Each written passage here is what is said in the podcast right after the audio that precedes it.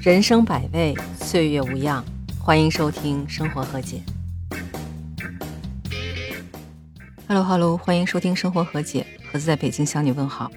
我不知道您有没有买过那种助农的产品？有很多的主播直播带货去助农，也有很多平台发布消息说某些地区的农民因为口罩问题或者是运输问题，农作物烂在地里，然后发布链接让公众拍货，帮助农民渡过难关。我之前又曾经通过直播带货或者是网上的公众平台买过类似的产品，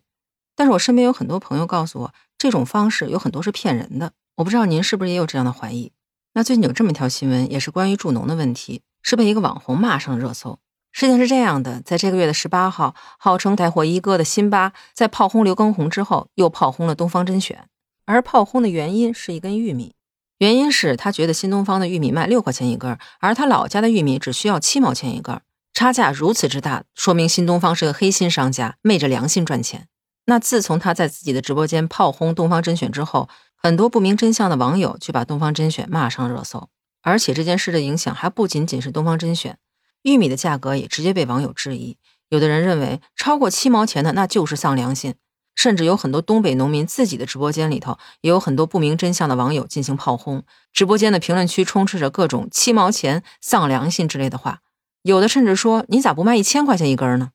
这样的结果就直接造成很多农产品的直播间销量是大幅度的下跌，甚至还有很多农民遭到了网暴。虽然说上周辛巴在自己的直播间里头向东北农民道歉，而且董宇辉也在东方甄选直播的时候出来澄清，价格差异的原因无非以下三点。第一点是因为咱们国家大部分生产的玉米都是用来喂牲口的，而只有少量的玉米是用来食用的玉米。有媒体曾经报道，这种食用玉米在咱们国家的玉米消费中所占的比例还不到百分之十。第二个原因是因为东方甄选选用的是东北玉米，这种玉米无论是品种、种植方法，还有采摘的时机以及采摘的方式都有很严格的要求，它的成本只高不低。也有一个黑龙江的农户站出来算了这么一笔账，在黑龙江玉米卖的算贵的。他说，种植新鲜年玉米的农田大多是交通比较好，而且比较平整，有一定规模的地块。那在当地这么好的地，流转费用每亩就大约需要一千八到两千块钱，还有化肥之类的各种开销。一根优质的鲜食玉米，仅种植这一块成本就大概有一块七毛钱。那么，除去种植费用，作为助农的产品来说，它肯定是需要包装的。那么，经过了流水线的加工，人工费用，还有包括生产环境的要求所产生的费用，这些等等等等的开销，都要在产品的价格中体现。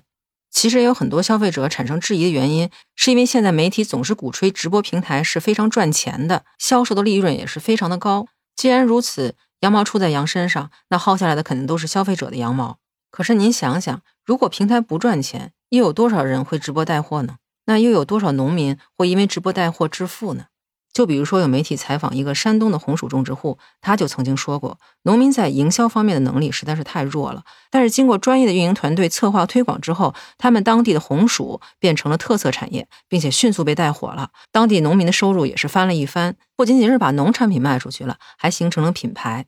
说到这儿，就不得不让人想起东北的五常大米。因为不断的追求高品质，所以才让五常大米这种高端的地域产品作为代表，拉动了整个东北大米的价值，也是造福了当地的农民，使他们的腰包越来越鼓。而因为利润的增长，也让越来越多的人愿意到东北去承包土地种粮食。这样的趋势，其实在辛巴爆料之前，也在玉米产业里悄悄发生着。有很多人经过多年的努力，终于把玉米的价格抬了起来。结果就是因为辛巴这种为了自己的流量，为了自己的人设。试图拉低销售价格、炮轰整个行业的人，使得这个行业所有的人多年的努力成为了泡影，把改善农民生活的路堵得死死的，把那些希望通过助农达到双赢的人堵在了路上。如果长此以往，大众对助农、对直播平台失去信任，农民失去了现有的销售渠道，粮食再次烂在地里，那到时候伤害的仍然是农民。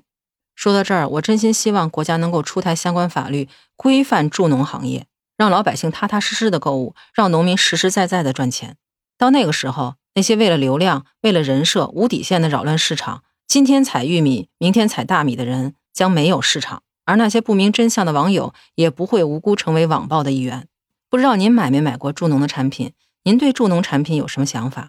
也欢迎您在评论区告诉我。当然，如果您喜欢我的专辑，也欢迎您订阅评价。那今儿咱们聊这么多，下期见，拜拜。